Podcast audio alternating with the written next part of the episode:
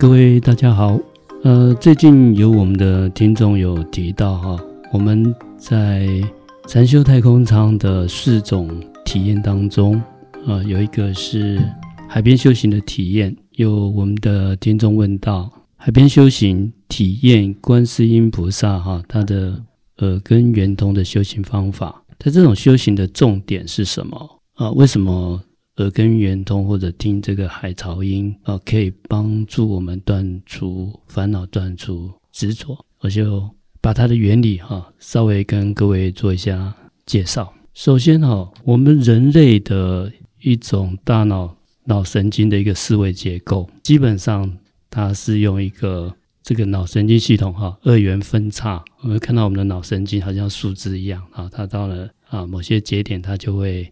啊，分叉开来啊，然后这样一段一段的所谓的去连接，所谓的去传递，那这也造成我们在脑神经系统的一个思维习惯，所谓的二元对立的一个思考方式啊，所以我们很习惯把认识外界或者是我们自己的思考变成一正一反的对立面，所以我们常常会觉得喜欢啊，讨厌啊。善良啦、邪恶啦、美丽、丑陋，然后聪明啊，愚笨啊，富有、贫穷啊，有希望、绝望，大部分这样的思考方式，除了它这是一个脑神经系统的结构以外，还有我们大脑啊，习惯用一个最省力的方式在运作。我们我们一旦认为呃一种某一种认知以后，它的反面，大脑就不愿意再去运用思维。用最省电的模式在处理啊，也就是说，他觉得这东西是美丽的，好，这美丽另外一面就叫丑陋，他就懒得再去处理美丽跟丑陋之间的灰色地带是什么。您说这是算直觉吗？人的直觉？啊，它是一个处理方式啊，我们也可以说它是直觉，但是它就是一个处理方式，嗯、这样子我们的大脑是最省电的，不会耗能，不耗能哦，最省量、省能量的模式。所以您您的意思是说，啊、呃，我们很多人应该说有部分的人到后天的时候开始会思考，会比较全面，会开始去探讨，呃，灰色地带的东西。这个是后天形成的。如果是我是一个天生，呃，就是人 born 出生之后都是习惯比较习惯用二元的方式在思考。是，呃，最主要我是要解释，我们从生理的架构，嗯，或者是我们脑神经系统的处理。啊，它本身就是比较偏二元的架构来处理。哦，好，那我们要跳出这个压呃这个架构的话，我们要多费一点脑力，嗯，要多耗一点能量。好，所以很多人就比较不容易跳脱这种二元对立思维的框架。哦，这先天上它就是这样。那你后后天想要超越这个，那你就要多一点思考，多一点思维，才有办法跳出这种二元对立。那二元对立是我们认识世界一个很主要的方法。不过呢，这一种的话，它就有局限性，嗯啊，容易把自己困在一个固定的框架啊，因为它只有两种选择，不是黑就是白，嗯，那当中它就没有灰色地带，那价值判断只有好坏，那这样子，我们的我们的心灵呢，就很难有所突破，嗯，事实上，这也是我们造成我们。呃，生成烦恼的很主要的原因，认识了这一点以后，我们就可以从呃观世音菩萨哈他的修行方法去处理这一块。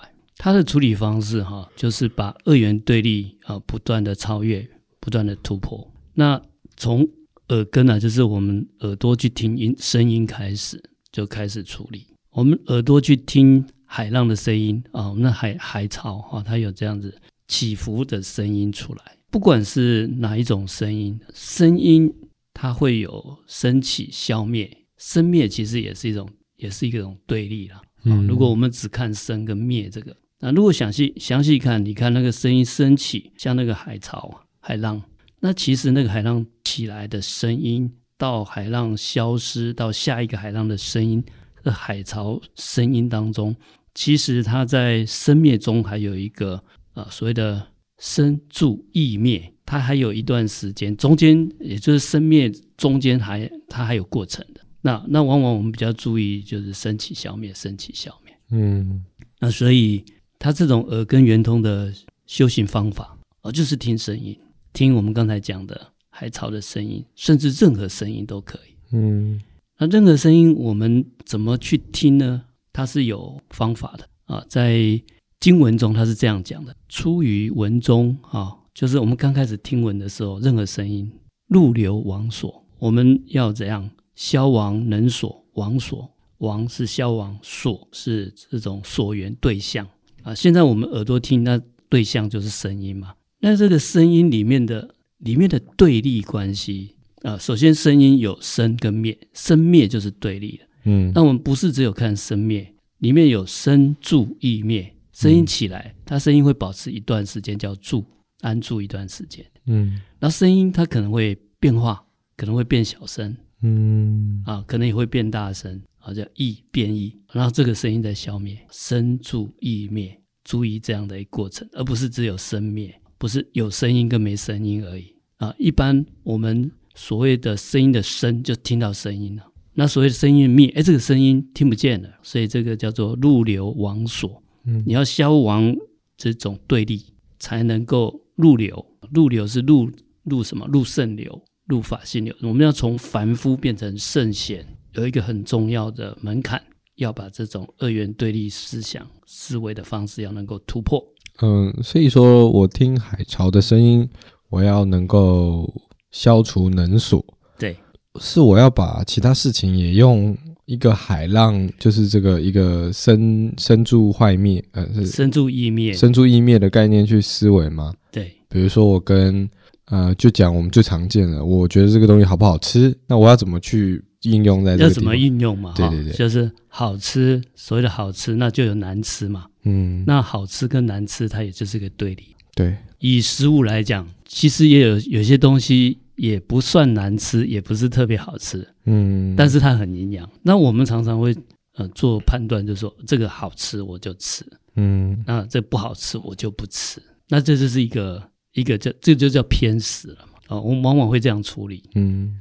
忘记了还有一个东西，食物除了这个好不好吃以外，还有一个营不营养这个问题，所以他就很容易陷入这种一种格局或者一种极端里面啊。所以呃，刚才那个是味觉，听觉也是一样的处理，味觉也是可以入流入流王所，那听觉也可以入流王所。所以讲的比较容易理解的方式，就是我们听到的或或尝到的这种味觉哈。听到的这种声音，注意一个事情，我们去观察自己喜欢跟讨厌这种意识心，先去处理，不要对立喜欢跟讨厌。也就是说，所谓的好吃嘛，其实好吃对应的是这种我喜欢这个味道，或是感受到开心。对，我觉得这个味道我可以接受，是我喜欢这个味道，嗯，所以我才觉得好吃嘛。对，那所以难吃，我讨厌这个味道，嗯，那。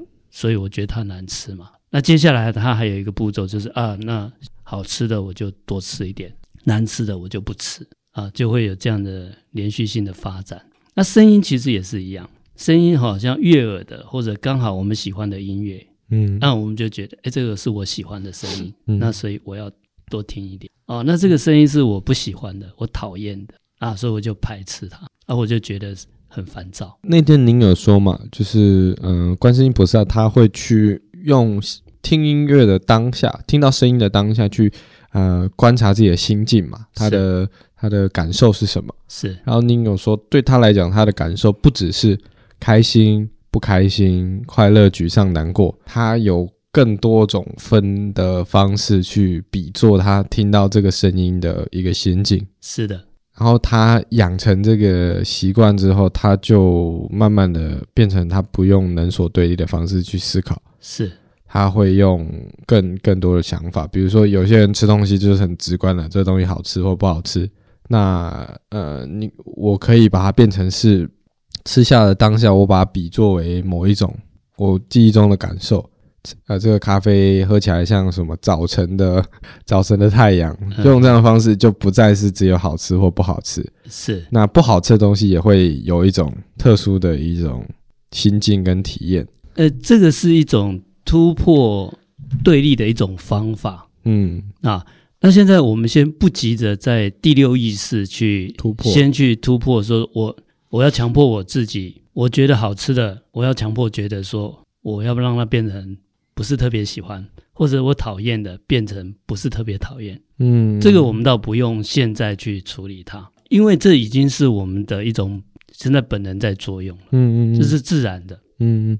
啊，我觉得这个味道，我们每个人有一种自己味觉的喜好嘛。嗯，好，那味觉的喜好，我就觉得这个是我喜欢的，所以我觉得它好吃嘛。嗯，那这个是我味觉啊不喜欢的、讨厌的，那我就觉得它不好吃。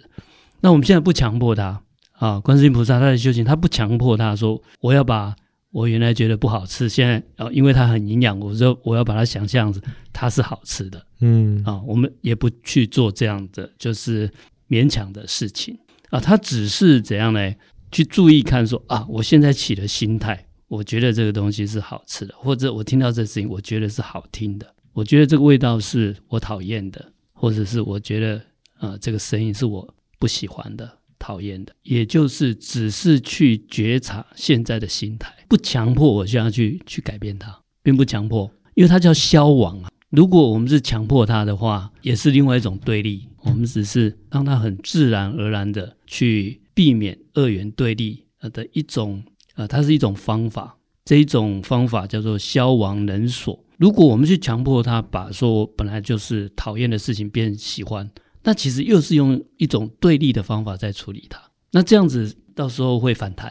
所以其实去做观察这件事情就好，就观察这样，对，没有错，你抓到重点，就是观察就好。那那像是我举例而言，我如果把好跟坏的方式分量级呢，比如说我分十个等级，是用这样的方式去思考，是消除能所对立的一种，也是这个是算是吗？这个也是可以，这个只是说，嗯、呃，因为它分表层跟深层，嗯啊，所以呢。它的方式是要让它很自然而然，嗯，好，我们也都完全不强迫。那你如果用量级去去分啊，让你能接受，让你不能接受等等，其实都还不是重点。重点，它只是运用我们去察觉，哦，我现在的心态，现在产生一个喜欢的心态，或者现在是讨产生一个讨厌的心态，那我们都不去处理喜欢或讨厌这种心态。只是很清楚的明了现在的心态，那这时候叫做 meta awareness。嗯，我们已经我们已经开始进入到去察觉自己的心态了。那就好像第三者一个 third party 在看这个喜欢或讨厌这两种，嗯，这两种状态。第三种状态，这是第三种状态是什么？不管啊，只是跳出来是喜欢或讨厌。那我只是去看现在。有一个人正在喜欢或讨厌某一件事情，嗯，或某一个声音，嗯，那这样子就是一种后设觉知啊，这是 meta 就出来。我们讲的元宇宙啊，这一种这是佛教的啊一种一种原意识、后设意识。呃，您讲到这一边，我没有听得很了解。我的想象中，我今天遇到一件事情，然后我站，我把自己。丢到第三者的角度去看，比如说，就是法院法师觉得这个东西他喜欢，然后我我我用这样的角度去看。那平常我吃东西不是当下就会有一个很直接的感觉，哎，我喜欢，我不喜欢。那这个这个差在哪里？这个平常就是自然而然的。那平常我们是啊，没有用这个，没有用原原原思维、原宇宙，我们平常就是二维的二度空间的的运作。嗯，就喜欢或讨厌，那我们就顺着我们的，顺着我们的本能，顺着我们脑神经的思维的习惯在走。嗯，啊，那于是就会造成你喜欢的啊，就多吃；不喜欢的就不吃，偏食就出来了。嗯，那很多的思考，这样的偏见就出来了，就是这样。那要消除这个，你又不能用强力的去跟他对抗啊，那就是这个叫做，哎，我个人认为啦，Metaverse。啊，我们的思维也有一个 metaverse，就是 meta awareness 啊，这种叫后设，叫后设觉知嘛，啊，叫原觉知。嗯，嗯，这种原觉知，你先去观察你现在的起心动念，你当下的一个心态，嗯，去观察它，就跳出。我们的目标是要跳出二元对立、二元对立的一种思维模式，所以我要站在观察者的身份，你站在观察自己。你只要站在观察者的身份，你就进入好像 Metaverse，但又不能带批判去看。哎，不要带批判，你带批判，你又跟他参与对立了。比如说我在吃东西，哎，我好吃那一口，然后我接下来就是观察自己觉得，哎，你就觉得这好吃或不好吃？对，好吃或不好吃，就这样子，就这样子。可是这很难啊，因为像之前法师您讲那个，嗯、我们讲正念嘛，我就我做任何事情，我观察心境，我观察我的情绪。一旦你专心在做这件事情，你一旦发现自己的情绪时，就很难不去。针对自己这些情绪去做一个检讨，哎，是困难的点，就是我们的习习惯性是这样子。嗯，我们习惯性是二元对立的思考。嗯，我们习惯在做一些价值判断。嗯，正念之难就难在我们习惯性就是碰到外界任何事物，我们就马上要做价值判断。那正念就是先等一下，慢一点做价值判断。正念的是给我们自己一个。专注聚焦，然后给我们一个思考的空间。我们把思考的空间先拉出来。可是这个思考难，哎、因为我给自己留这个思考空间，我就容易去开始思考。哦，我生气了，为什么我会生气呢？哦，因为他那样子说话我不喜欢。可是他这样讲也合理啊，那我是不是不应该生气？就是会会很容易的去，对对对对。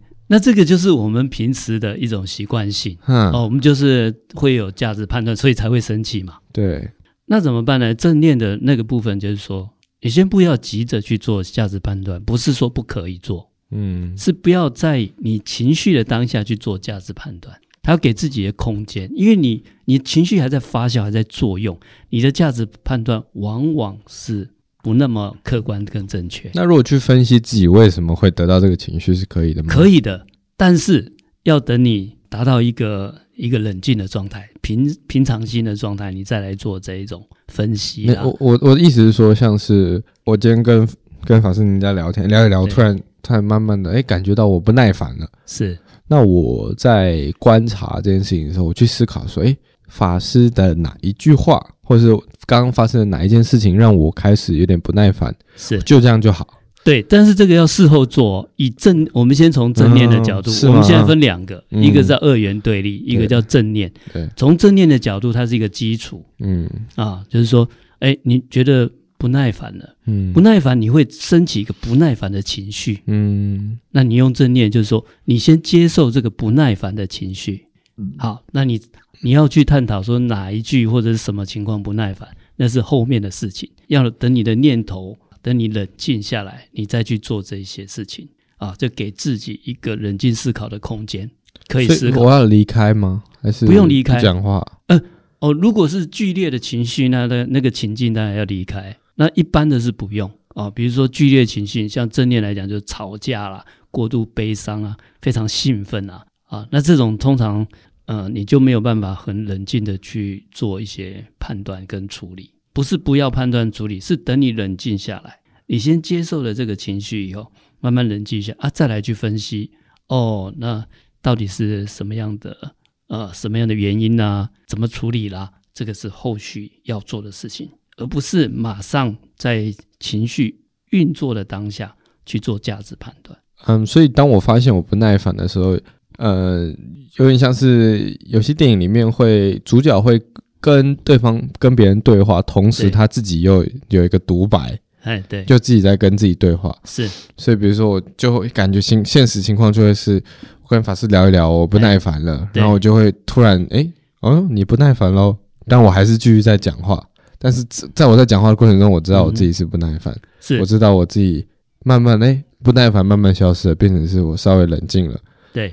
呃，但我还是继续做我的现在正在进行的一个行为，是可以啊、哦。那你这样子，因为不耐烦这种情绪一定会产生不耐烦，它相应的一种行为或言语嘛，嗯，一定会受它的影响嘛。那我们让他冷静下来，这种影响不耐烦，你的口气就表现出不耐烦，嗯。那有些场合这种就。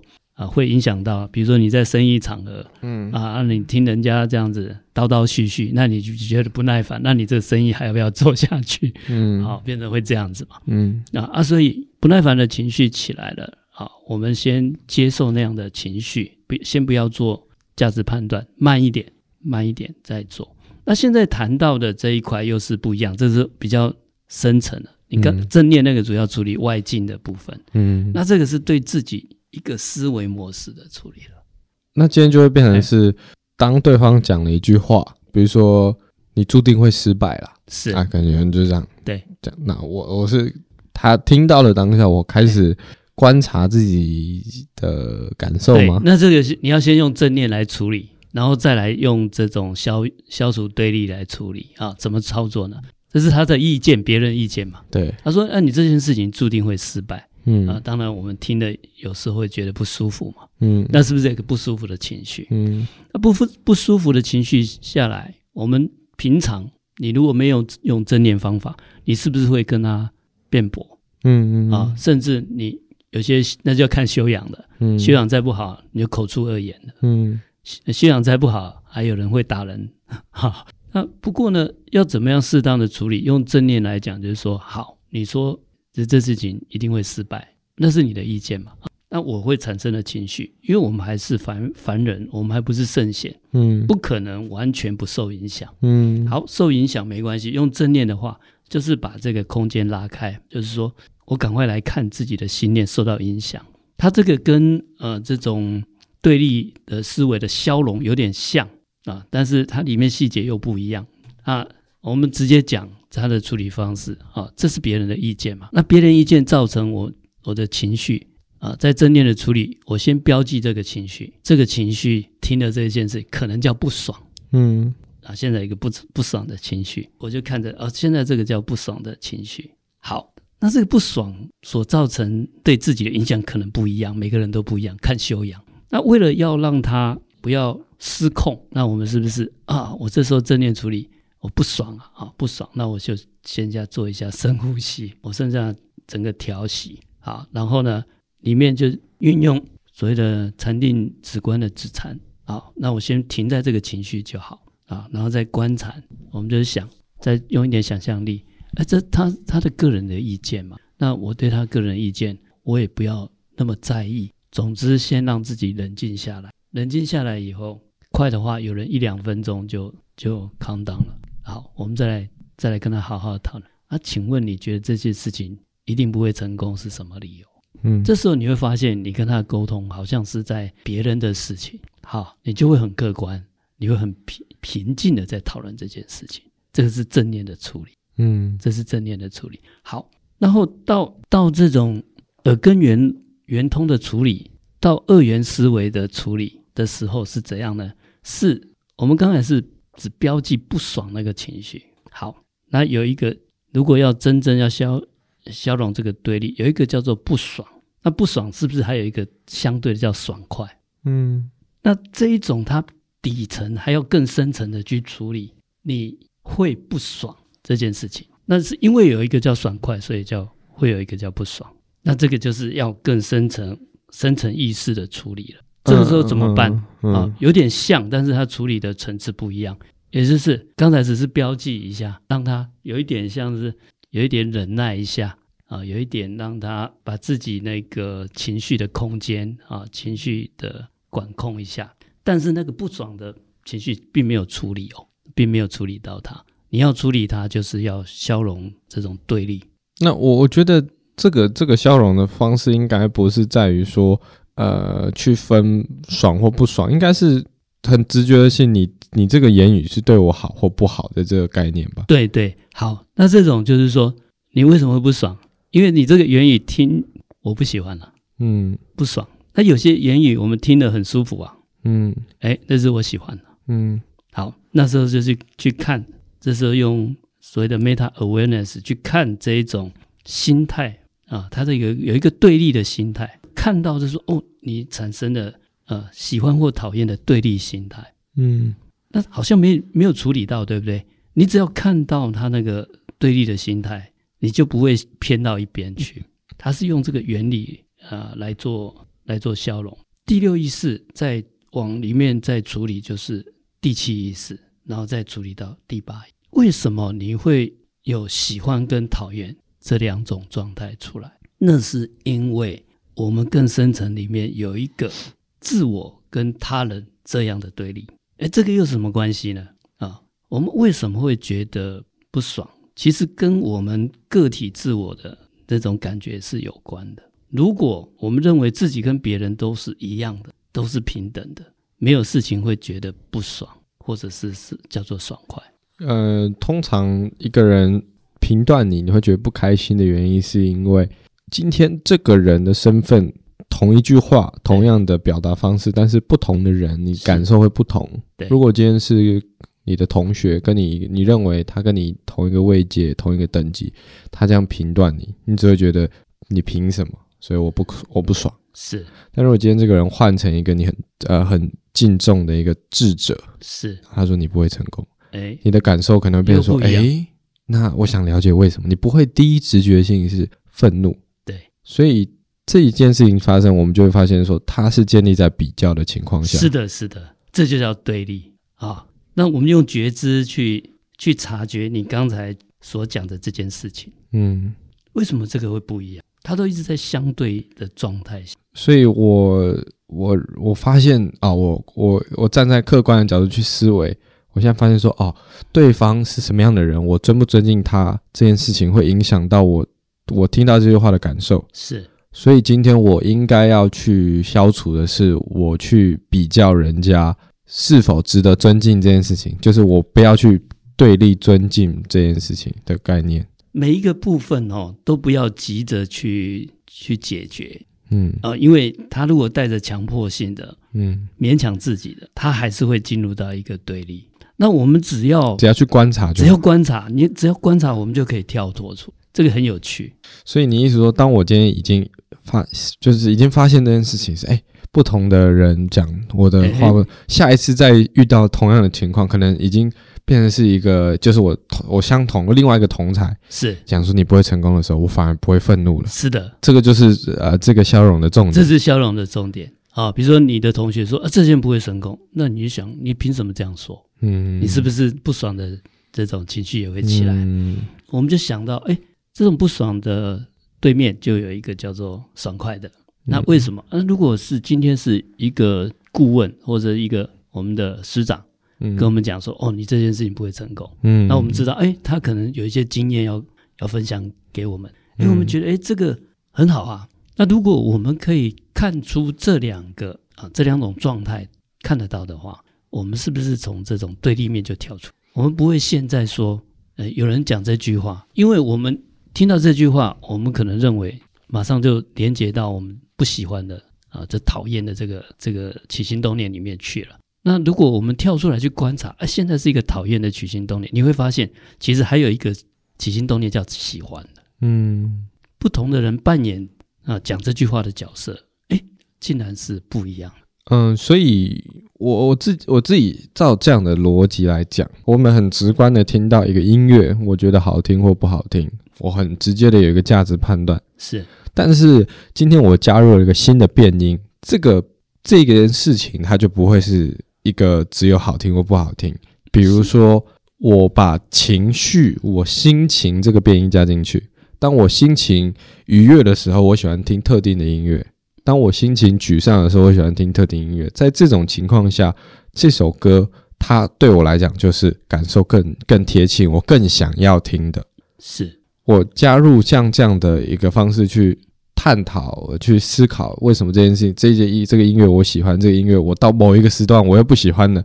我有意识到这件事情之后，下一次我在遇到一个新的歌的时候，我给给我自己的感受就不会是很单纯的我喜欢或不喜欢，而是我可能会想，诶，或许我改天，嗯、可能我在大家喝酒开心的时候，诶，这首歌好像很适合。比如说今天我压力比较大，我想要放松，可能这首歌就比较适合我。